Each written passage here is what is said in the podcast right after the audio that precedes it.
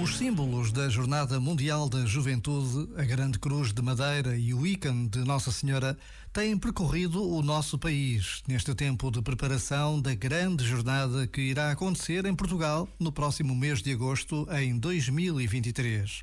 E por todo lado tem sido uma festa de alegria, de esperança, com visitas a escolas, prisões, hospitais, lares, com música, com celebrações, com fé.